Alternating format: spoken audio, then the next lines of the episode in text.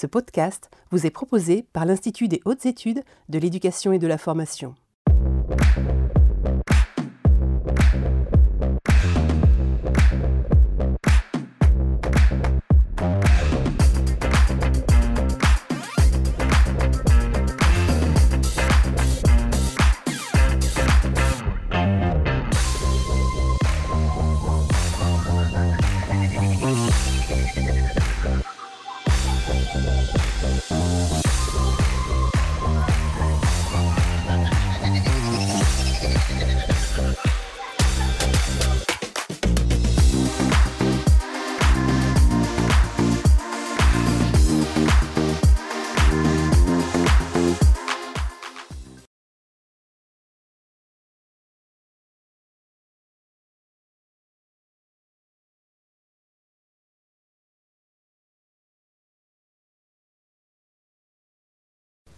Bonjour à tous, et bien écoutez, nous sommes ravis de vous retrouver pour un nouveau numéro des directs de l'IH2EF avec un numéro cette fois-ci consacré à NSI, numérique et sciences informatiques, donc une filière de plein emploi pour les filles et pour les garçons. En effet, vous savez que c'est une spécialité qui a été mise en place euh, dans le cadre de la réforme du lycée. Il nous a paru intéressant justement de prendre un peu de recul maintenant et de faire un peu le point. C'est ce que nous allons faire au cours de ce direct et également euh, engager une réflexion sur les leviers que peuvent utiliser les proviseurs de lycée, notamment auprès de leurs équipes et auprès même de l'équipe de direction, auprès des parents.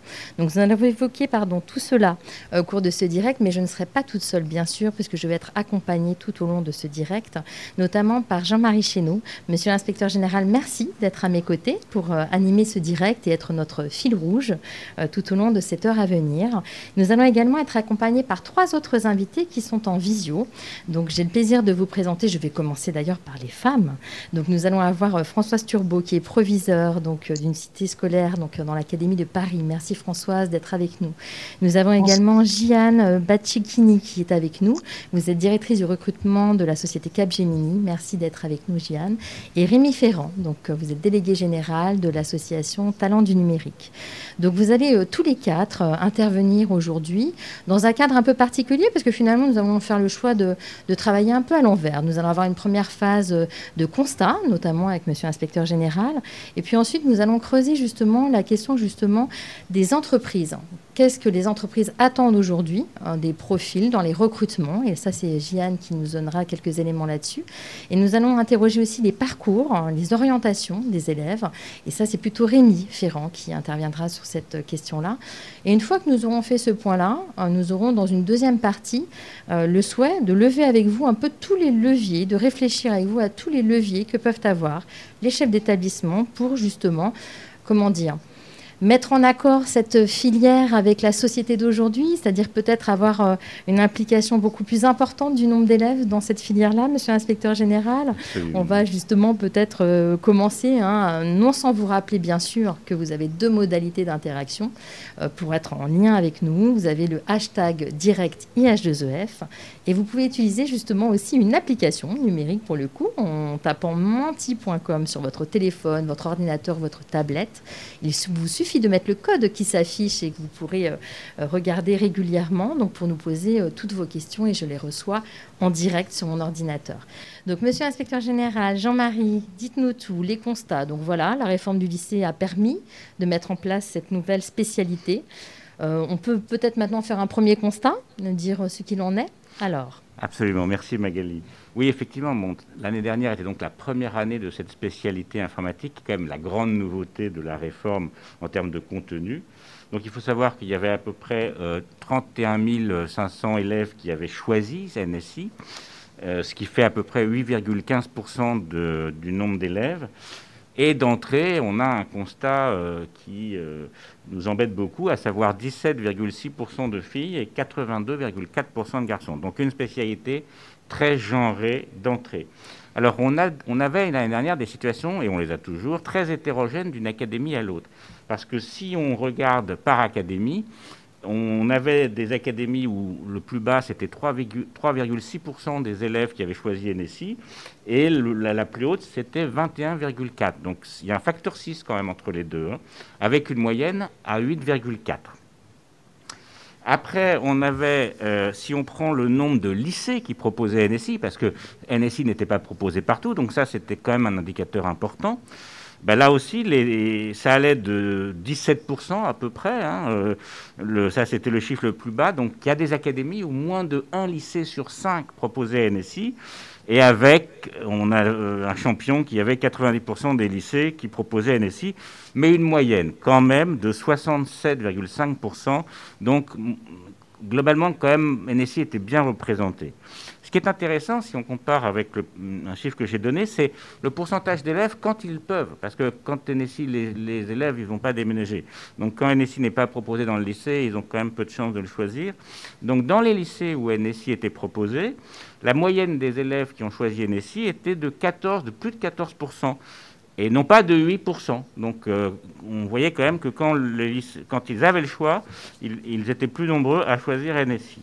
Alors si maintenant on regarde cette année, alors cette année il y a 30, 34 800 élèves, donc une augmentation de 10% par rapport à l'année dernière, et on a 18,1% de filles à comparer avec le 17,6%.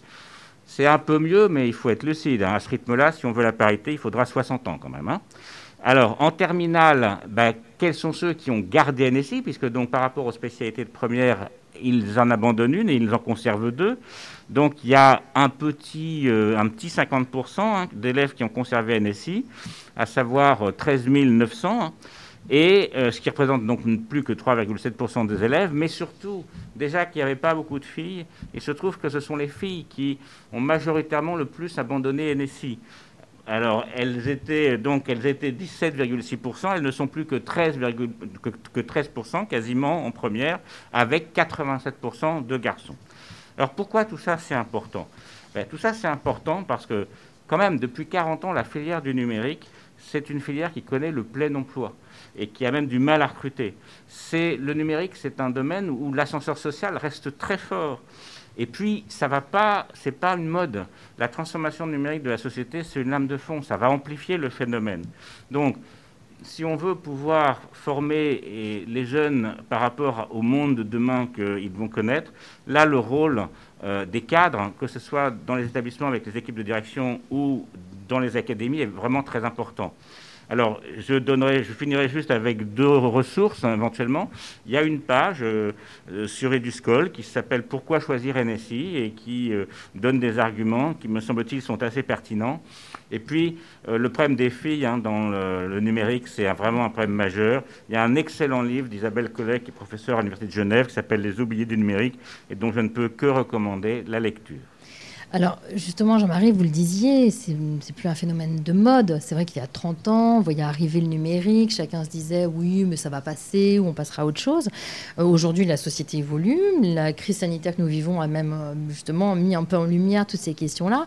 Il nous a semblé important que vous disposiez tous, hein, pour tous ceux qui nous écoutent, euh, peut-être une connaissance aussi sur finalement les enjeux de cette société, cette société d'aujourd'hui, des entreprises, de, ce qu'elles attendent, hein, donc des profils aussi des employés à venir. Donc euh, pour cela, on, s'est rapproché euh, d'une association qui est très connue dans le domaine justement du numérique, qui s'appelle les Talents du numérique.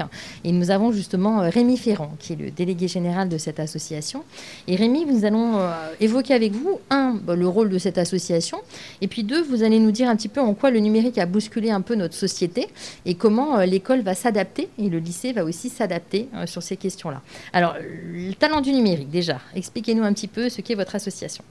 Ben, bonjour et, merci de cette invitation. Donc, Talent du numérique est, une association qui a été créée maintenant il y a une quinzaine d'années hein, par l'écosystème du numérique, à savoir euh, les entreprises numériques et les formations euh, délivrant des bacs plus 5 dans le numérique, donc euh, les écoles d'ingénieurs, l'université, pour promouvoir les métiers et les formations du numérique. Puisque ce qui est vrai aujourd'hui était également vrai il y a 15 ans, et j'en dire, dire peut-être même il y a 20 ou 30 ans, c'est que le numérique a, besoin de talent et a un défaut d'attractivité globale sur, les, sur ses formations et ses métiers. Donc, notre association a deux gros objectifs. Faire en sorte, évidemment, qu'il y ait des professionnels du numérique pour le secteur du numérique, mais également que l'ensemble des professionnels des secteurs impactés par la transformation numérique aient des compétences numériques pour évoluer sereinement dans le monde professionnel. Et, en ça, c'était pour nous une, belle victoire, j'en veux dire, en tous les cas, voilà, on s'est réjoui fortement que NSI apparaisse en tant qu'enseignement de spécialité, puisque ça correspond bien à ces deux objectifs,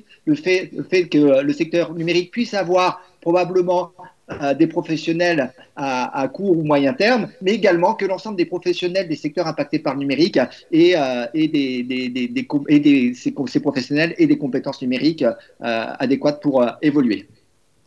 Donc le numérique a un point important sur le marché aujourd'hui. Hein. On voit bien, euh, donc on va pouvoir afficher euh, même euh, quelques chiffres hein, que vous nous avez gentiment communiqués.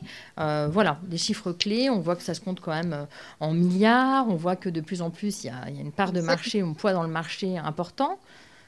C'est ça qu'il faut comprendre en fait, à quel point le numérique et la transformation numérique poussent la croissance globale euh, de l'économie française et également poussent la croissance globale de l'emploi euh, dans, notre pays. Donc j'ai mis effectivement des, grosses données macroéconomiques hein, qui peuvent paraître un peu, euh, voilà, abscon, j'ai envie de dire, puisque oh, le, chiffre d'affaires du secteur c'est 58,7 58, milliards d'euros en 2019, mais il faut, mettre ça en parallèle au fait que c'est à peu près équivalent à ce que fait la pharmacie à ce que fait l'automobile. Et donc, on est vraiment un secteur majeur de, l'économie. Mais euh, dit comme cela, il faut aussi comprendre que euh, la croissance du secteur euh, numérique est bien plus importante que la croissance moyenne de l'économie française et que des secteurs que je viens de vous dire, typiquement l'automobile ou l'aéronautique.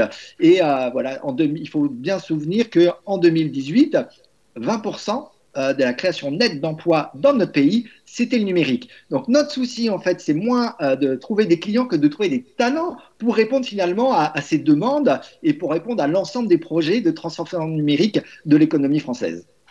Donc on voit bien là clairement que euh, finalement... Euh, ça se stabilise, on a, on, il y a des besoins, il y a des besoins réels, et euh, dans 5 ans, dans 10 ans, ça ne va pas se tarir. Hein. on est plutôt au contraire sur une expansion. Vous nous avez donné également des chiffres clés hein, par rapport à, au numérique euh, pour voyeurs d'emploi. On voit bien 530 000 emplois salariés. Alors effectivement, on est pour le secteur strict sensu du numérique à plus de 500 000 emplois salariés maintenant. Euh, comme j'ai pu le mettre, hein, donc c'est 175 000 créations nettes depuis 10 ans, c'est 23 000 créations nettes en 2019. Mais à ces chiffres hein, donc propres du secteur numérique, il faut quasiment les doubler pour avoir euh, une idée de l'emploi euh, des, numérique dans l'économie française, puisqu'il ne faut pas oublier évidemment que chaque entreprise, chaque organisation a en son sein des informaticiens, des techniciens, des ingénieurs, pour porter les projets numériques dans ces, différentes organisations. Donc c'est 800, 900 000 finalement euh, salariés qui travaillent sur le sujet du numérique et de l'informatique à, l'heure actuelle. ce qu'il faut savoir, c'est que la situation est et en plus d'emplois pérennes. Ça veut dire que c'est 80% de cadres, 93% de CDI. Euh, ça veut dire que quand on, euh, on, rentre dans le numérique et dans le secteur du numérique, on a quand même des, conditions euh, voilà, très, très confortables. Et c'est la slide qui poursuit, qui montre aussi la, capacité de, notre secteur à, à, à, accueillir des nouveaux diplômés et que si vous engagez dans des formations du numérique, les taux d'insertion sont dans le monde professionnel sont extrêmement élevés. Et les chiffres-là sont extrêmement parlants. 70% des étudiants euh, qui, ont, qui, qui, étaient dans nos établissements de formation au sein de Talent Numérique avaient signé un contrat d'embauche avant même l'obtention de leur diplôme. Enfin, c'est quand même suffisamment rare pour le signifier. Ça veut dire que voilà, 70% euh, des diplômés, avant même de rentrer dans le marché du travail, ont déjà un contrat de travail avec en plus des conditions, et encore là, extrêmement, euh, euh, extrêmement intéressantes, hein, puisque le salaire moyen à la sortie euh, des, des, des, études de, de, des études dans le numérique, hein, niveau Bac plus 5, est de l'ordre de 2630 euros net par mois,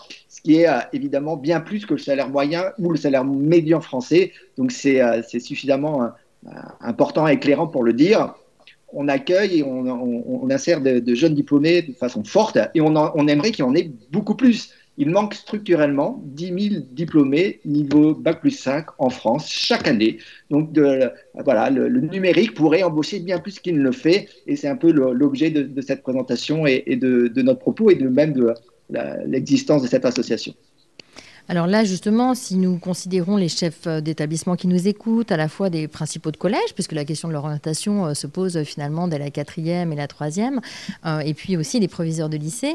Donc on a donné des éléments sur le contexte, sur l'évolution de la société, sur ce que peut être ce marché en devenir et les recrutements. On va en discuter avec Gianne tout à l'heure.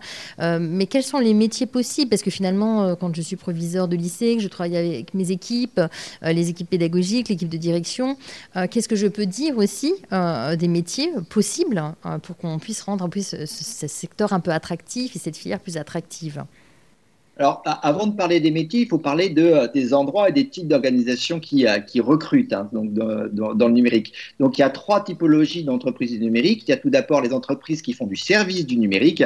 C'est elles qui conseillent les entreprises et assurent la conception et l'installation des logiciels et des solutions informatiques. Il faut savoir qu'une organisation, une entreprise, une association n'a pas forcément en son sein euh, les compétences pour faire cette transformation numérique. Donc, elle fait appel à ces entreprises de service, à ces consultants pour venir les aider. Euh, il y a évidemment aussi les éditeurs de logiciels qui, eux, conçoivent et développent et commercialisent les applications, les applications que euh, tout à chacun peut utiliser au quotidien, mais qu'on peut aussi avoir au sein des entreprises euh, par ailleurs. Ensuite, il y a aussi les sociétés de conseil en technologie qui euh, souvent font de la recherche et développement externalisé. Et là aussi, euh, on vient en renfort des, des, centres de ressources de recherche et développement euh, du secteur de l'automobile, de l'aéronautique, etc., pour justement porter cette transformation numérique, pour porter cette innovation. Au-delà de ça, et comme je le disais, on retrouve ces fonctions de techniciens, informaticiens et ingénieurs dans l'ensemble des organisations euh, qui portent des, projets de transformation numérique. Donc dans les banques, les assurances, les hôpitaux, les administrations, on a besoin de tels, euh, professionnels.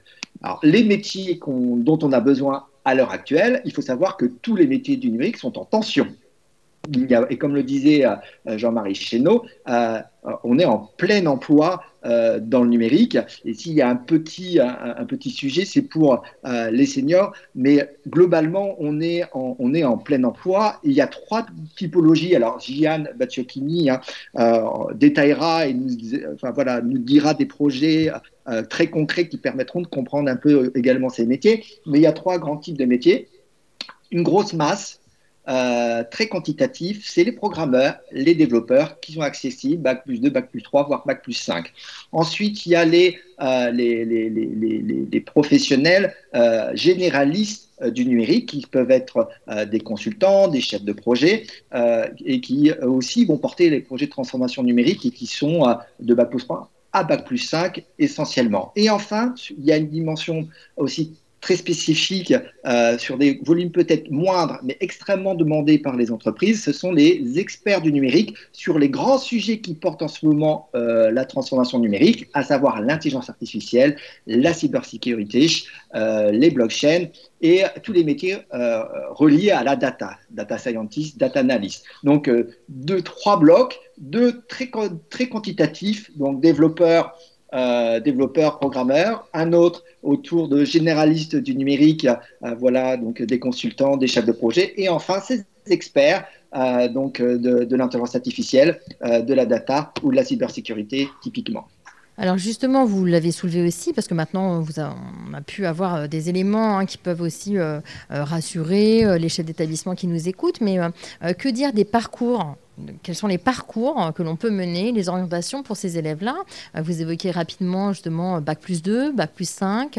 Euh, donc, euh, qu'est-ce qu'on peut dire aujourd'hui euh, des orientations post-lycée? Alors, tout d'abord, deux préalables. il n'y a pas un parcours rejoindre le numérique, mais des parcours. Euh, et, c'est pas, et vous pourrez à tout moment, via la formation professionnelle ou des réorientations, venir dans le numérique. Il n'y a pas un établissement de formation qui n'a pas euh, prévu euh, voilà, un système qui permet de, d'accueillir en son sein des personnes qui se seraient trompées de projets d'orientation ou qui seraient, de, qui seraient en reconversion dans le cadre de la, de, la formation professionnelle. Donc c'est important et on ne veut pas donner de, de préconisation absolue. voilà, il n'y a pas un parcours et des parcours. Et une fois dit cela, je vais essayer quand même de, formaliser un peu ce qui est peut-être le plus le plus direct pour nous rejoindre. Donc tout d'abord, il faut bien comprendre que dans l'établissement de formation du numérique, plus des trois quarts viennent de la voie générale. et mais c'est pas pour ça, encore une fois, que il n'y a pas des parcours en venant de la voie professionnelle et de la voie euh, technologique. Donc si on parle justement de la voie professionnelle, il faut savoir que euh, le, secteur du numérique a, a souvent euh, peu, c'est peu intéressé finalement aux, jeunes, hein, donc issus de la voie professionnelle, et le seul baccalauréat qui était un tant soit peu proche hein, de, de, nos préoccupations était le baccalauréat système numérique. Euh, mais depuis, le euh, secteur du numérique s'est mobilisé, s'est rapproché du ministère de l'Éducation nationale et nous sommes en train de créer une mention complémentaire euh, dédiée aux services numériques, aux organisations, qui va être créée à la rentrée de 2021 et qui permettra justement aux ces jeunes issus de la voie professionnelle de nous rejoindre et d'acquérir les compétences nécessaires pour nous rejoindre, soit directement, soit en, leur permettant euh, de, poursuivre, notamment vers un BTS ou un BTS SEO. Donc euh, c'est important de dire qu'on est en train de travailler justement avec le ministère de l'Éducation nationale pour faire en sorte que les jeunes de la voie professionnelle nous rejoignent en masse. À ce niveau-là, c'est moins pour les besoins du secteur du numérique que pour travailler dans les organisations impactées par, le secteur, par la transformation numérique. Donc on est plutôt sur euh, les autres secteurs économiques euh, ou, les, ou, les, associations, les administrations, que pour les besoins propres du secteur numérique, mais, euh, c'est aussi un, nombre incalculable d'emplois potentiels, donc c'était important pour nous de, travailler dessus. Autre voie, la voie technologique.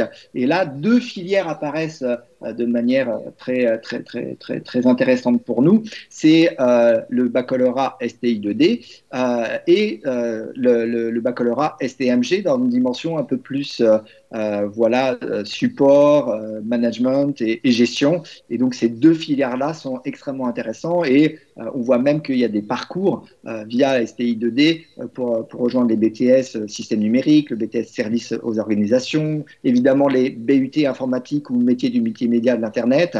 On peut même, via cette filière-là, atteindre euh, et rejoindre une école spécialisée ou euh, une école d'ingénieurs. Et, comme vous le savez, il y a également une classe préparatoire qui s'appelle Technologie et Sciences industrielles, qui est très intéressante pour rejoindre euh, une école spécialisée ou une école d'ingénieurs.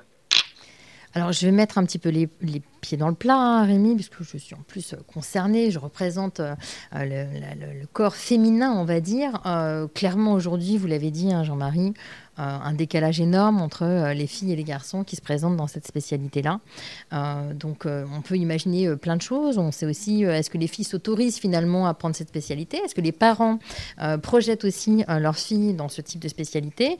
En tout cas, peut-être émis un constat rapidement, et puis Jean-Marie évoquera hein, la nécessité, de, en tant que chef d'établissement, de, de, bah, de s'emparer de ce sujet-là.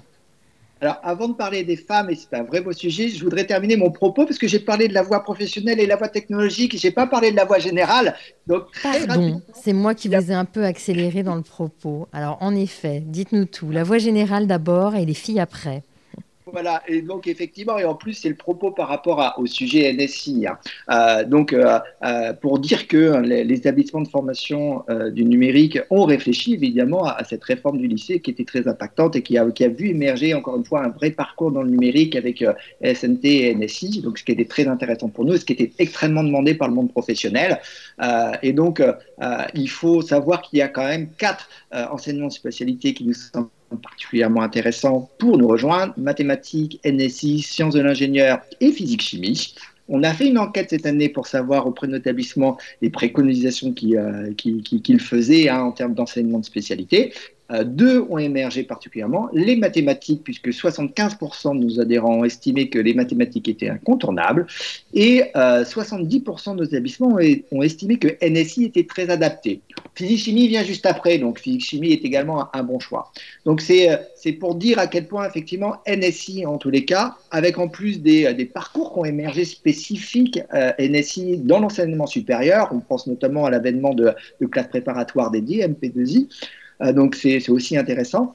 Et, derrière tout ça, il y a un rapport aux mathématiques. Hein. donc il faut savoir qu'il y a tellement de diversité de formation qu'il y a de nombreux, enfin, nombre d'entre elles euh, n'exigent pas un niveau mathématique très élevé euh, pour, euh, pour pouvoir y, accéder. Cependant, si on va dans un cursus assez classique, assez traditionnel, donc un BUT, un parcours en université, licence ou master ou une classe préparatoire, un bon niveau en mathématiques est quand même une obligation et la spécialité mathématique s'impose comme un choix à minima en première et certainement également en terminale. Alors, euh, on va aussi rassurer les participants, puisque vous avez eu la gentillesse de mettre à disposition un certain nombre de, documents qui apparaîtront d'ailleurs dans l'infographie de synthèse tout à l'heure. Donc, euh, ce que je vous propose, c'est justement maintenant qu'on évoque euh, la question, la place des, filles, donc dans cette, dans cette voie. un petit constat rapidement, Rémi, puis ensuite Jean-Marie prendra aussi le relais sur cette question. Oui, bah, le constat, il, est, il va être vite fait. C'est un constat d'une relative catastrophe hein, euh, dans, dans, de, la place de la femme dans le numérique global, dans le secteur du numérique en particulier. Donc, il faut savoir que, la, que le, nombre de femmes hein, dans le secteur du numérique, c'est 28%. Euh, si on enlève les emplois support, RH, euh, juristes, on tombe sur des métiers techniques et scientifiques où on est à 10, 15, 20% au mieux. Euh, on a fait du coup dans cette enquête auprès de nos membres, hein, donc euh, on a posé la question sur le nombre de femmes dans les, dans, les promotions actuelles. On est à 19,4%. Alors il faut savoir que c'est pas une et Jean-Marie en parlera, hein, mais c'est pas historiquement, hein, c'était, c'était la situation n'était pas si catastrophique que cela, puisqu'il y a 30, 40 ou 50 ans, on pouvait trouver des promotions avec 30, 40 et au-delà de, de, de, femmes. et, et alors, qu'on a, et on a fait aussi une, enquête hein, qui a révélé tout de même que euh, les lycéennes étaient bien moins informées sur les enjeux et les métiers du numérique que les lycéens. Euh, on a aussi révélé lors de cette enquête hein, qui était dédiée aux représentations des jeunes sur euh, le, numérique que les femmes avaient aussi une prise de conscience beaucoup moins aiguë de l'importance présente et à venir du numérique, ce qui, euh, ce qui, ce qui explique peut-être en partie, alors j'ai pas toutes les, toutes les, toutes les, toutes les solutions pour faire en sorte qu'elles viennent et qu'elles viennent en masse vers nous, mais ce qui explique certainement aussi que ensuite elles, elles ne nous rejoignent pas alors même que si on prenait l'ancien baccalauréat scientifique, euh, la part des femmes était de l'ordre de 50%. Donc il y a euh, certainement un problème de communication du numérique qui a survalorisé peut-être la dimension technologique, qui a beaucoup moins parlé des usages, l'usage dans la santé, l'usage au quotidien, l'usage pour l'environnement. Et euh, cette, cette faiblesse de la communication, de notre présentation, a certainement fait en sorte que les femmes ne nous rejoignent pas par rapport à d'autres secteurs traditionnels où on les retrouve dans les sciences, à savoir la médecine, la pharmacie ou la biologie. Alors, Jeanne, d'ailleurs, tout à l'heure, évoquera et nous présentera des exemples très concrets d'applications et qui, qui, pourraient séduire d'ailleurs euh, euh, des jeunes filles hein, qui pourraient se destiner à cette filière-là. Euh, Jean-Marie Chéneau, sur cette question filles-garçons pour la spécialité NSI. On est vraiment en plein dans un stéréotype de genre. Rien ne justifie ce pourcentage. D'ailleurs, c'était faux dans les années 80. Dans les années 80, les filles sont majoritaires en France dans les, filières du numérique et notamment dans les licences d'informatique. Tout bascule dans les années 90. Si vous prenez en Tunisie, euh, voilà, au Maroc, en Malaisie, les filles sont majoritaires. Euh, et donc, c'est vraiment euh, uniquement un, un, problème de stéréotypes. Et pour combattre ça, c'est là où vraiment le rôle comme je le disais, des, équipes de direction est majeur parce que il, il, faut être sur le terrain pour arriver à combattre, notamment en seconde où le choix va se faire de la spécialité, pour expliquer aux filles qu'il n'y a aucune raison qu'elles ne s'orientent pas dans les filières du numérique et que euh, le numérique, c'est autant fait pour elles que pour les garçons. Parce qu'on a encore trop de discours ou euh, des témoignages hein, de filles qui nous disent, on me dit que le numérique, c'est pas pour moi. Ça, il faut absolument que ça cesse. Et c'est que sur le territoire que euh, on pourra vraiment lutter contre ça. je le crois vraiment. Alors, un, tout dernier point, c'est qu'on a parlé des bacs plus 5. Euh, il y a des filières courtes. Hein. tous les jeunes ne se projettent pas dans les filières longues. Donc, il y a vraiment des filières courtes dans le numérique. Je pense au BTS, je pense aux IUT. Sauf que ce qu'on observe, et on ne va pas leur reprocher, c'est que les jeunes, filles ou garçons, qui arrivent dans ces filières courtes, eh ben, ils ont envie de continuer. Et donc, c'est pour ça qu'il y a beaucoup de bac plus 5, parce que les jeunes ne s'arrêtent pas à bac plus 2 ou bac plus 3, même quand ils sont dans des filières courtes. Et comme le système leur offre, il y a une telle demande, bah, la possibilité de poursuivre, surtout qu'il y a des filières par apprentissage où on peut financer ses études, eh bien, évidemment, euh, ils s'en saisissent, et après tout, tant mieux. Et c'est vrai qu'on a un système souvent pour lequel on reproche ce manque de passerelle ou ce manque de poursuite possible. Pour le coup, là, ce n'est pas le cas. Voilà.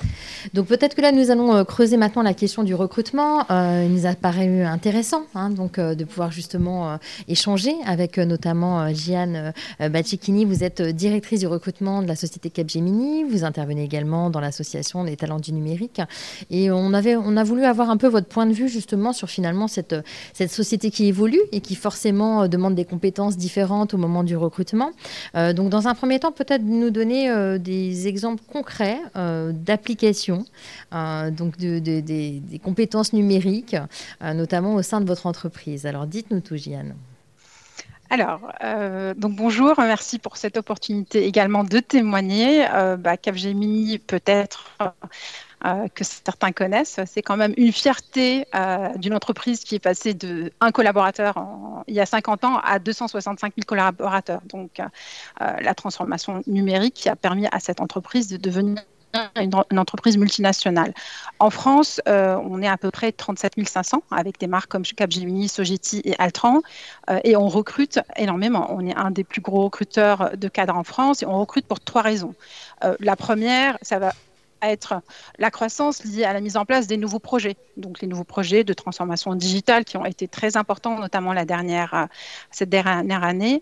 Euh, la deuxième raison, c'est pour l'acquisition de nouvelles technologies, car les technologies, qui, elles changent souvent et au bout de 3, 5 ans, euh, elles ont besoin de changer et on les renouvelle. Et le troisième, la troisième raison, c'est pour remplacer nos salariés qui, eux, partent chez nos clients pour continuer cette aventure qu'on démarre avec nos clients. Ça veut dire quoi? Ça veut dire qu'on recrute beaucoup. On recrute, même en 2020, euh, là, je pense que les chiffres s'affichent et j'espère, on a, malgré le contexte, on a maintenu ces activités de recrutement avec plus de 4000 CDI qui ont été, euh, qui ont été proposés.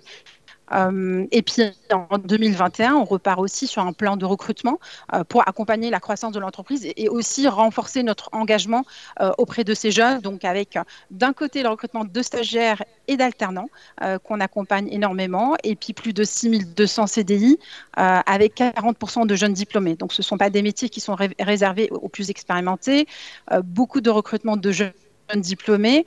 Et le constat est là. Moi, je suis sur ce rôle depuis quelques années déjà. Et tous les ans, on pourrait recruter beaucoup plus que ce qu'on arrive à recruter. On n'arrive pas à trouver assez de profils euh, de jeunes diplômés parce que, comme Rémi l'a évoqué, euh, il n'y en a pas assez qui choisissent hein, cette filière-là euh, et qui sont, qui sont intéressés par les métiers. On n'est pas les seuls à recruter, nos clients recrutent aussi beaucoup dans ces profils-là. Il n'y a pas que le, secteur du numérique, et Rémi l'a évoqué. Ça a été longtemps l'aéronautique aussi. ça a un peu ralenti peut-être la dernière année. On a parlé de la banque également.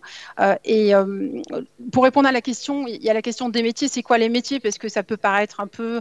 Euh, voilà, je pense que les familles qui s'affichent, il y a plusieurs familles. Il y a la famille de la partie infrastructure. Donc voilà, l'infrastructure, euh, un ingénieur, système réseau, qui va pouvoir maintenir en conditions opérationnelles les infrastructures de nos clients.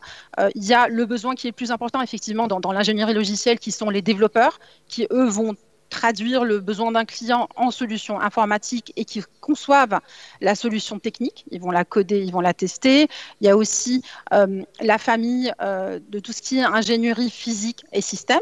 Là, par exemple, ça va être un ingénieur calcul qui va faire les études de conception, de production d'un produit, qui va appliquer des méthodes de calcul pour optimiser des caractéristiques mécaniques. Euh, la famille cybersécurité qui devient de plus en plus importante avec les, attaques et puis d'ailleurs l'importance des systèmes informatiques. On voit beaucoup de failles aussi qui, peuvent arriver avec euh, voilà quelqu'un qui est ingénieur en cybersécurité, il va analyser les failles de, sécurité d'un système d'information, il va proposer des solutions pour, pour les sécuriser, euh, prévoir d'éventuelles cyber attaque, hein, qu'il y a beaucoup d'entreprises qui ont été euh, euh, cibles euh, ces dernières années de, cyberattaques, et puis les familles après de la data dont on a parlé, voilà, l'analyse de données, l'exploration des données. Ça, c'est un peu les familles, les typologies de métiers. Euh, et pour illustrer un peu plus le propos, euh, l'idée c'est de vous parler de quelques exemples récents d'applications dans certains secteurs. Ça veut dire quoi Un projet euh, dans le secteur du numérique? Donc dans l'industrie, les deux exemples que, je vous propose, le premier, il est auprès de PSA, qui en 2020 a été le seul groupe à respecter ses quotas d'émissions de CO2 par rapport à tous les autres constructeurs automobiles. Et comment ils ont réussi à faire ça C'est parce que ont, on a développé ensemble une application qui permet au groupe de contrôler le niveau de CO2 émis par tous les niveaux véhicules qui sont vendus en Europe. Donc ça, c'est un exemple dans le secteur de l'automobile. Un autre exemple, là, qui s'illustre, c'est comment on améliore la détection euh, automatisée de la qualité des œufs. Donc euh, ça, c'est pour un industriel qui, euh, portugais donc, dans l'agroalimentaire. Là, c'est avec l'intelligence artificielle et ce qu'on appelle l'apprentissage automatique qui a permis de contrôler et puis de classer les œufs selon leur, qualité. Donc ça permet quand même de revaloriser plutôt que d'avoir des déchets ou des problématiques euh, au niveau des santé, des, l'équivalent de 2 millions d'eux euh, dans le cas de, cet industriel-là. Donc ça, ce sont les deux exemples de l'industrie.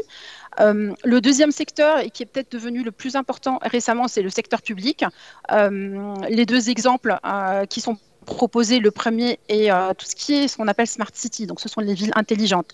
La première qui s'est lancée euh, dans ces, dans ces solutions-là, c'est la ville de Dijon, avec une, une, une plateforme qui, euh, qui permet de connecter toutes les infrastructures urbaines de la métropole de Dijon. Donc là, on parle de 24 communes, 260 000 habitants, et cette plateforme va permettre de coordonner, d'exploiter et de maintenir à distance la plupart des équipements euh, urbains de la métropole. On parle des feux de circulation, de l'éclairage public, des caméras de vidéoprotection. Donc en fait, tout est contrôlé dans la même tour de contrôle. On peut agir très vite euh, et adapter les choses euh, à distance d'une façon connectée auprès de, de toutes les communes. Peut-être un exemple, exemple, Jeanne, sur un autre secteur d'activité? Euh, et bien dans la santé peut-être. Alors là, je vais peut-être donner l'exemple de, de, de, l'assistance de, l'assistance publique hôpitaux de Paris, euh, parce que là, euh, avec 15 personnes en mécénat de compétences, nous avons réussi à aider euh, bah, l'assistance publique hôpitaux de Paris à, mettre en place l'application qui s'appelle Covidom, hein, qui permet le télésuivi des patients porteurs ou suspectés du Covid. Donc ça, c'était très rapide, très vite, et euh, la réaction a été rapide depuis le 15 mars. Et puis là, c'est l'aide a été euh, a été déployée et certains certains ont pu peut-être la tester. Et en tant que directrice du recrutement, quelles sont les compétences que vous attendez, vous, auprès des, collaborateurs que vous êtes amenés à recruter? Alors, on est très prudent, bien sûr. Hein, les lycéens aujourd'hui ne sont pas employables. On ne va pas les employer à la sortie du lycée. Mais si on devait porter à la connaissance des chefs d'établissement, des enseignants qui nous écoutent, les compétences qu'on attend euh, dans un potentiel euh, employé dans le secteur du numérique et des sciences informatiques, ce serait quoi alors? Alors, les compétences, enfin, il y a ceux qu'on cherche historiquement, voilà, qui font partie de, de ce qu'on cherchait. Il y a ceux qui font la différence maintenant et qui sont en forte croissance donc historiquement, on va bien sûr regarder la capacité d'analyse, notamment pour ceux qui vont être dans la, dans la partie conseil métier, et puis bien sûr la connaissance et l'emploi des technologies, euh, avec la capacité d'innover, l'esprit d'équipe, comment j'interagis, je coopère avec mon équipe, et puis surtout avec un réseau euh, au niveau international, avec des équipes qui sont en parallèle euh, pour avancer vers un objectif commun. Euh, le sens du service, notamment du client, parce que là, c'est comment j'écoute mon client euh, et j'essaie de comprendre ses besoins et d'anticiper euh, et répondre par des solutions. là, on voit la négociation et la communication orale et écrite qui continue quand même à être un critère très important de notre côté. Les nouveautés, alors ce n'est pas des nouveautés, mais ce qui fait la différence, c'est-à-dire qu'on peut avoir à, deux, deux, profils qui ont les compétences qu'on voit qui sont recherchées et historiques, des choses qui font faire la différence maintenant et puis euh, pour la suite, euh, ça va être euh, la capacité à gérer son propre apprentissage. Là, on l'a vu cette année également, c'est de se dire comment un, collaborateur va pouvoir apprendre vite, comprendre les mécanismes de l'apprentissage, comment il va euh, aussi remettre en question ce qu'il sait, avoir le sens de l'organisation euh, et puis aller chercher euh, les bonnes briques pour s'auto-former. ça, ça, a été, ça c'est un critère qui est très important. Et d'ailleurs, on voit aussi que les collaborateurs si, ne, si, on les, les les aide pas à avancer là-dessus, ils vont, ils vont chercher à ça, ailleurs. Je dis tout à l'heure, une, une technologie 3 à 5 ans, si on ne continue pas à former tout le temps ces, ces, collaborateurs, ils vont partir. La créativité, qui pour moi est un des éléments importants. Pourquoi? Parce qu'elle reste propre à l'humain. Donc aujourd'hui, les robots, eux, ils, savent optimiser les idées et les processus existants. La créativité, euh, elle, elle aide, elle représente la capacité de concevoir des idées novatrices euh, tout en s'adaptant aux contraintes d'aujourd'hui. Ça, un robot ne sait pas faire. Donc la créativité est quelque chose euh, énormément recherché et euh, la capacité d'adaptation. Euh, on a vu euh, tous les changements qu'il y a eu ces dernières années. c'est quelque chose de constant dans l'entreprise, dans l'environnement. Donc un esprit qui est adaptable, c'est un élément, une compétence essentielle pour faire face, à, voilà, pour faire face à, ces changements et se montrer flexible, ouvert en fait aux nouveaux, aux nouveaux défis. Alors justement, ce qui est intéressant, et on va, on va terminer votre intervention là-dessus, c'est que vous avez eu euh, à mener ce que vous appelez l'inclusion numérique, c'est-à-dire que finalement, euh, dans ces difficultés de recrutement que vous avez euh, rencontrées, la solution pour pallier à cela, ça a été donc finalement de, de reconvertir, d'apporter une formation à la reconversion de personnes qui n'étaient pas issues initialement du milieu du numérique, ou en tout cas de ces filières du numérique. Donc comment vous avez procédé? Dites-nous rapidement un peu comment, comment vous faites aujourd'hui, puisqu'après on échangera sur comment on peut inverser euh, cela et faire en sorte que justement, euh, finalement, vous ayez des, personnes euh, mieux formées pour les métiers attendus.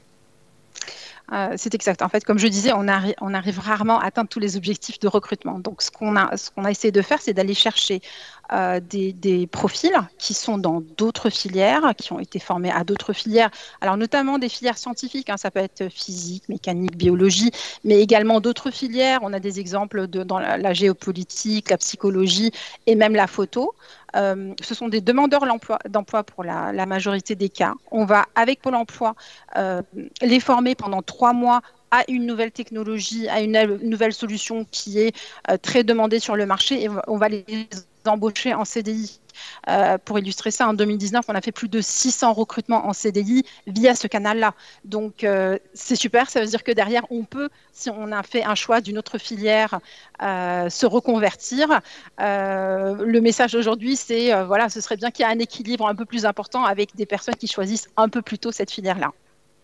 Merci beaucoup, Gilliane. Donc, euh, Jean-Marie, en effet, on a presque un souci. On a un secteur de plein emploi qui peine à recruter. On a paradoxalement d'autres filières avec des personnels formés à Bac plus 5 qui ne trouvent pas d'emploi dans d'autres domaines. Après, c'est rassurant de voir qu'on peut tout à fait se reconvertir et qu'il euh, peut y avoir des formations pour s'adapter au métier du numérique. Mais comment on va raccrocher un petit peu tout ça? Finalement, on va vous proposer de remonter un peu dans le temps et en arrière sur euh, le moment justement du choix de l'orientation euh, des élèves et du rôle essentiel que vont jouer les chefs d'établissement. Donc on va passer dans cette deuxième partie à finalement le leadership du chef d'établissement quelles sont les actions, les leviers qu'il peut identifier de manière générale. Et puis ensuite, on interrogera Françoise qui nous détaillera des, points d'action très précis. Oui, merci beaucoup Magali. Je vais être très court parce que je crois qu'il est très important de passer la parole à Françoise. Euh, encore une fois, on est sur des, Il faut contrer des stéréotypes, il faut donner une information éclairée aux jeunes, à leurs familles, pour qu'ils puissent choisir en toute connaissance de cause. Hein, euh, euh, et, et, ça, c'est vraiment euh, la responsabilité, c'est-à-dire que c'est pas c'est même le seul, c'est l'équipe de direction qui peut faire ça.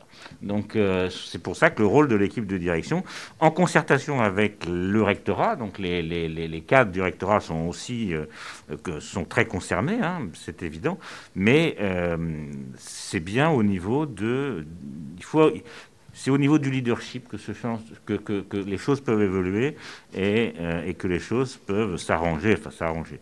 En tout cas, euh, euh, notamment pour les filles et puis pour le choix. Mais écoutons Françoise.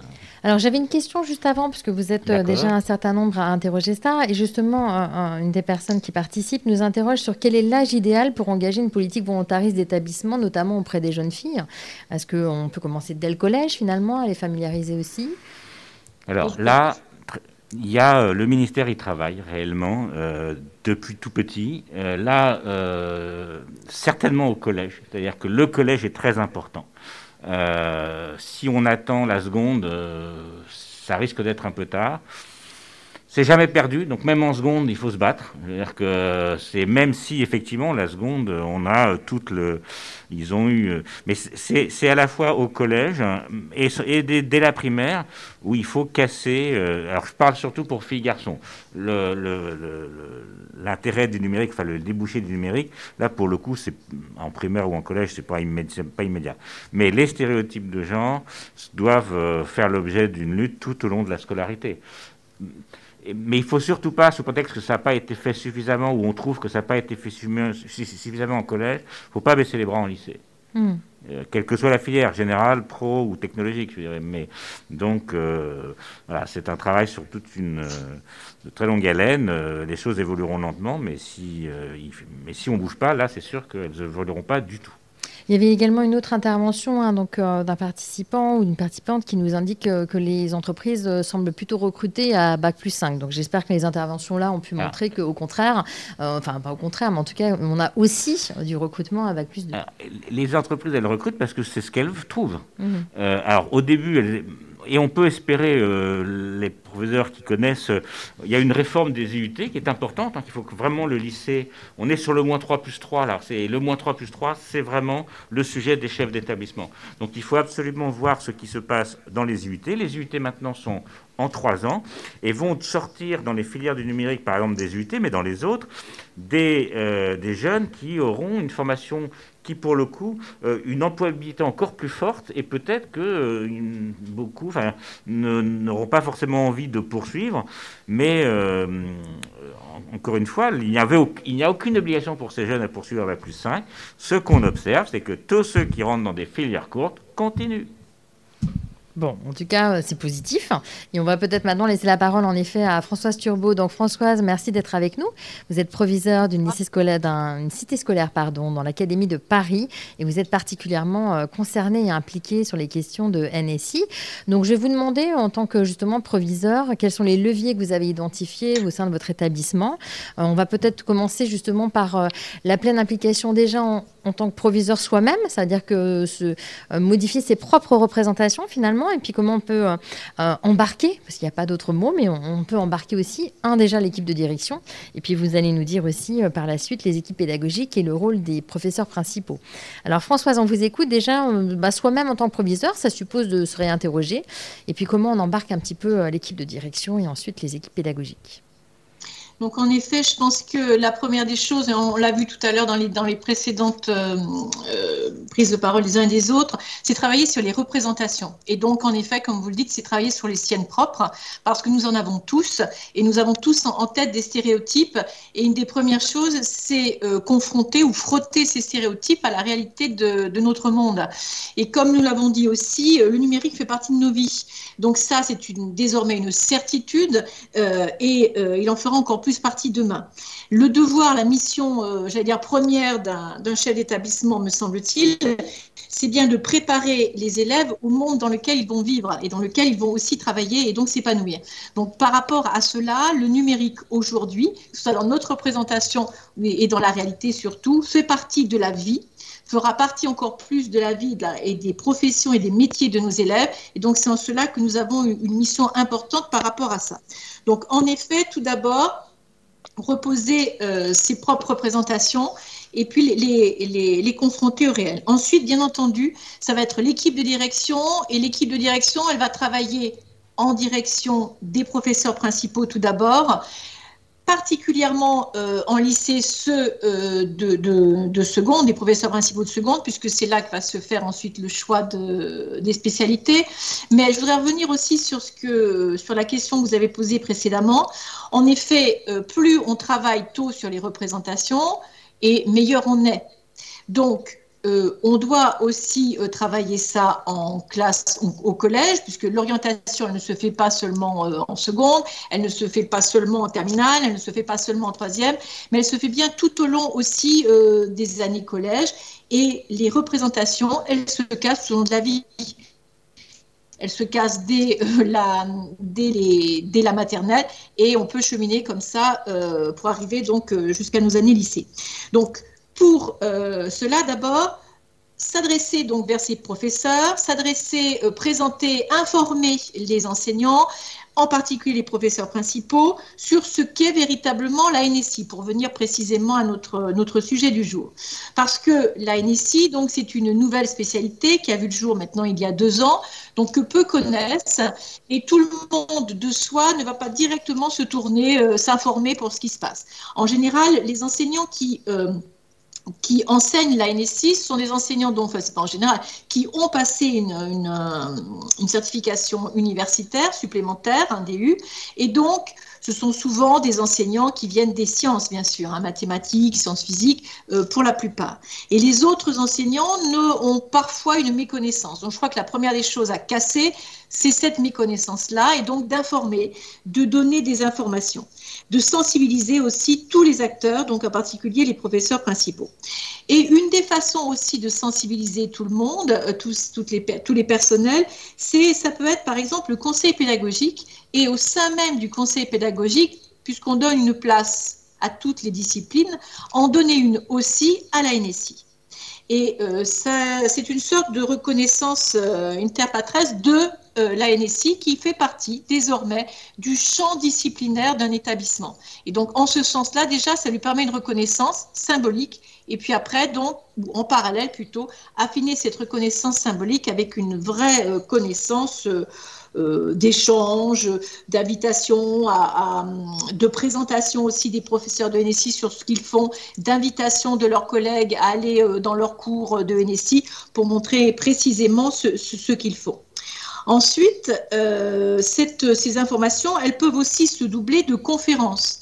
Et on parlait tout à l'heure, et vous avez parlé à juste titre de quelque chose que nous devons tous avoir en tête lorsque nous sommes, pilotons un, établissement scolaire, quel qu'il soit, c'est euh, la fin ou en tout cas la minimisation de, euh, de l'orientation genrée. Et donc, en effet, les filles comme euh, les garçons doivent être présentes dans le numérique et doivent se dire que les carrières qui sont dans le numérique sont aussi pour elles. Et donc, par rapport à ça, on peut avoir des conférences, on peut euh, inciter, proposer ou solliciter des femmes qui travaillent dans le numérique, qui présentent leur métier, parce que entre ce qu'on dit et puis ce que l'on montre, il est important que l'on montre dans les faits euh, des, euh, des, femmes qui travaillent dans le numérique et comment elles peuvent s'épanouir dans ces métiers-là. Et en particulier, donc, auprès des enseignants, après, chemin faisant aussi auprès des familles et auprès des élèves. Mais je pense que les, les premiers euh, acteurs à, acculturer euh, au numérique, ce sont les, les, personnels enseignants et les personnels des établissements scolaires. Alors, vous évoquez aussi dans le travail préparatoire la question des tiers-lieux, d'avoir des lieux euh, spécifiques qui permettent les rencontres, les échanges, et c'est quelque chose que vous avez mis en place aussi sur votre établissement. Tout à fait, voilà. Et j'y arrivais justement. Euh, alors nous, on a mis en place, mais ça peut s'appeler autrement, je présume, un Fab Lab. Donc ce Fab Lab, parce que j'ai la chance d'être dans une cité scolaire, donc on a déjà le continuum, si je puis dire, euh, collège-lycée. Donc ce Fab Lab, euh, c'est un lieu emblématique puisque concrètement, on y voit euh, les élèves euh, s'amuser, découvrir, euh, travailler autour du numérique, autour de la création de robots, etc. C'est quelque chose qui se fait d'une façon souvent ludique, puisqu'il y a aussi des concours, il y a des, des, coupes de, robots en, foot, en football, par exemple, des choses comme ça. des créations, on travaille, travaille, avec des Lego pour fabriquer des, des robots. Et donc, dès la sixième, et nous, ce que nous faisons, et c'est très facile à faire si je puis dire, c'est d'inviter aussi euh, les élèves du primaire, de CM2 avec leurs enseignants à venir découvrir ce qu'est un Fab Lab, c'est d'avoir ce lieu emblématique qui permet euh, à tout un chacun de venir, de voir ce qui s'y fait, d'être intéressé, interrogé euh, et de suivre après peu à peu ce qui se fait. Et donc ce lieu emblématique, il faut essayer de l'ouvrir le plus possible sur des temps des temps hors scolaire, hors cours, et donc vraiment permettre aux élèves dans un entre-deux, entre deux cours, et puis lorsqu'ils ont une heure d'études, et puis de venir dans ce lieu où ils vont découvrir mille et une choses qui peuvent se faire autour du numérique, discuter aussi avec des enseignants ou avec euh, des, adultes aussi qui travaillent sur le numérique et qui vont leur faire découvrir tout ce qui est possible. Puis je voudrais revenir aussi sur, euh, par rapport toujours à la à l'égalité filles-garçons, et en particulier dans les métiers du numérique, et qui est euh, essentiel, qui est aussi indispensable pour, euh, pour les, les, entreprises. Il y a de nombreuses associations qui travaillent euh, en lien avec les, les, établissements scolaires et qui sont d'associations, de fondations qui sont porteuses de cette égalité filles-garçons dans les métiers scientifiques et en particulier dans les métiers du, du numérique. Donc je pense que là aussi, nous, en tant que chef d'établissement ou équipe de direction, nous avons véritablement à leur donner une place parce que ces associations sont des associations, j'allais dire, militantes, reconnues par l'éducation nationale, et elles font un travail qui est vraiment très intéressant. Elles peuvent nous permettre d'être en lien avec des femmes, justement, inscrites euh, dans des métiers du numérique, et euh, montrer que c'est une source de, plaisir et de, réussite dans le métier. Enfin, euh, ou enfin, enfin, en tout cas pas tout à fait enfin, mais je crois que ce qui est important aussi, c'est de voir et de présenter à nos élèves toutes les possibilités que la spécialité NSI peut euh, ouvrir aux élèves qui l'apprennent. Alors tout à l'heure, euh, Rémi a parlé des métiers numériques au sens trito sensu et donc de l'importance, par exemple, de la spécialité NSI, de la spécialité mathématique, bien entendu. Et il est évident que NSI et mathématiques sont étroitement liés, mais on peut tout à fait aussi imaginer euh, d'autres mariages qui sont tout aussi pertinents. Par exemple, euh, la spécialité NSI avec une spécialité euh, art, art, que ce soit cinéma audiovisuel, que ce soit musique ou que ce soit art plastique, qui peut déboucher sur des métiers comme des game designers, level design, le métier du jeu vidéo, des multimédias, d'animation graphique, et qui sont aussi en pleine expansion actuellement. Et de la même façon, NSI avec les sciences humaines peut aussi très bien fonctionner, que ce soit informatique, maths appliquée avec les sciences humaines ou sociales, l'économie-gestion, l'économétrie, le double cursus droit et informatique. Donc, on voit bien que l'informatique et ce dont on parle ici plus précisément, le numérique, envahit en fait tous les domaines. C'est une technologie transversale et donc que l'on peut retrouver, que l'on peut associer avec bon nombre de, de spécialités d'une façon pertinente. Et par rapport à ça, il y a Parcoursup qui n'existe pas, parce qu'on est sur la liaison Bac-3, Bac plus 3, qui n'est pas à utiliser seulement au niveau des élèves de terminale qui sont en train de, de s'inscrire, mais qui peut s'utiliser dès la classe de seconde et qui va permettre d'avoir une vraie réflexion, d'avoir de vraies informations sur les différents attendus euh, de l'enseignement supérieur. J'aurais quand même une question, il faut aussi euh, mettre un petit peu les pieds dans le plat, parce que la, difficulté quand on est proviseur aussi de lycée, c'est que chaque professeur, notamment de spécialité, veut aussi euh, défendre euh, sa spécialité. donc c'est là où le, chef d'établissement et le proviseur du lycée a un leadership essentiel à jouer, l'information, la communication, des échanges aussi avec au sein des équipes pédagogiques, parce que en effet, quand on est professeur d'une autre spécialité, on a aussi envie de défendre celle-ci, et puis le professeur NSI, on se dit que lui, il est plus aujourd'hui dans l'actualité, dans les besoins de la société. Donc, c'est pas si facile que ça. Donc, ça demande à la fois du leadership, ça demande beaucoup de diplomatie, ça demande de l'explicitation, euh, des rencontres.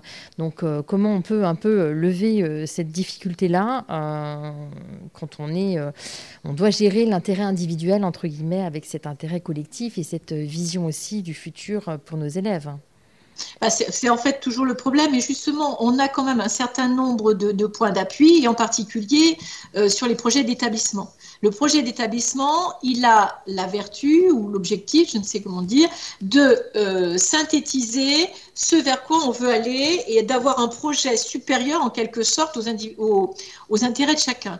Et je crois que euh, c'est en travaillant collectivement d'abord sur ce projet d'établissement, en cherchant, en mettant en valeur ce que l'on veut, là où on veut amener nos élèves, que ensuite on peut permettre à chacun d'évoluer et de euh, d'apporter sa pierre à ce, projet supérieur. Euh, il n'y a pas une spécialité au détriment d'une autre.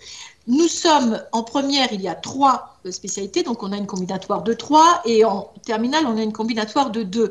Donc il faut aider en effet, et, c'est par le dialogue, par la discussion et par montrer justement la richesse des combinatoires euh, différentes euh, que l'on peut amener les enseignants à bouger et à montrer que eux, enseignants de SES, e eux, enseignants de mathématiques, eux, enseignants de physique-chimie, quel intérêt ils peuvent avoir à montrer aux élèves qu'en se maillant ou en se mariant avec la NSI, euh, comment est-ce que cela va porter aussi leur discipline vers quelque chose qui correspond au monde contemporain d'aujourd'hui.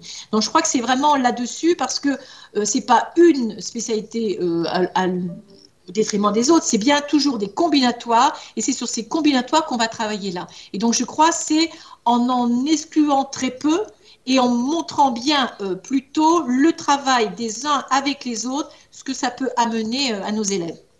Et là, le rôle du chef d'établissement est essentiel. Merci beaucoup Françoise. En tout cas, ce qu'on va vous proposer maintenant, c'est de vous présenter une infographie euh, de synthèse qui vous montre quelques ressources complémentaires, notamment issues euh, des réflexions et des échanges de ce direct. Et on revient ensuite en plateau pour euh, finir avec quelques questions et puis une conclusion avec Monsieur Chéneau. Donc, je laisse la parole à Sylvain Paul, qui, qui est ma collègue ingénieure de formation, ingénieure documentaire, pardon, qui va vous présenter l'ensemble de ces ressources. Sylvain, c'est à vous. Merci Magali. Bonjour à toutes, bonjour à tous. Ravi de vous retrouver pour ce nouveau numéro de mardi de l'IH2EF consacré à l'enseignement de spécialités numériques et sciences informatiques. Vous avez sous les yeux donc notre support de communication que vous avez l'habitude de voir sur les réseaux sociaux. On passe directement au point ressources.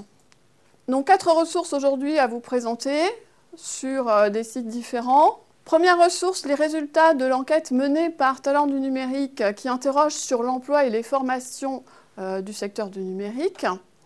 Donc c'est l'enquête dont il était question pendant l'intervention de M. Ferrand tout à l'heure, que je vous présente ici. Donc une infographie très visuelle, synthétique, qui va direct à l'essentiel.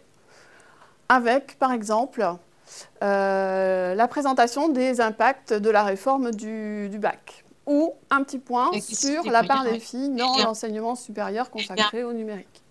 On retourne aux ressources donc pour vous présenter cette fois-ci les BO spéciaux numéro 1 et 8 qui vont présenter en détail les programmes de cet enseignement de spécialité. Donc le BO spécial numéro 1 du 22 janvier 2019 pour les classes de première avec un annexe le détail de programme et le BO spécial numéro 8 du 25 juillet 2019 qui lui est consacré au programme de terminale. Un petit retour sur le sommaire des ressources et je vais vous présenter donc quelques pages du site Talent numérique, notamment les fiches métiers, avec quelques exemples ici, notamment l'exemple du métier de data scientist qui vous est présenté ici.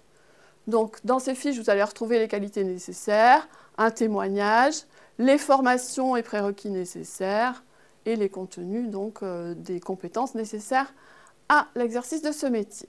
Une deuxième page sur euh, le site Les talents du numérique consacrée cette fois aux pionnières de l'informatique, notamment ici la présentation d'Ada Lovelace, donc euh, une, une précurseur dans le domaine de l'informatique.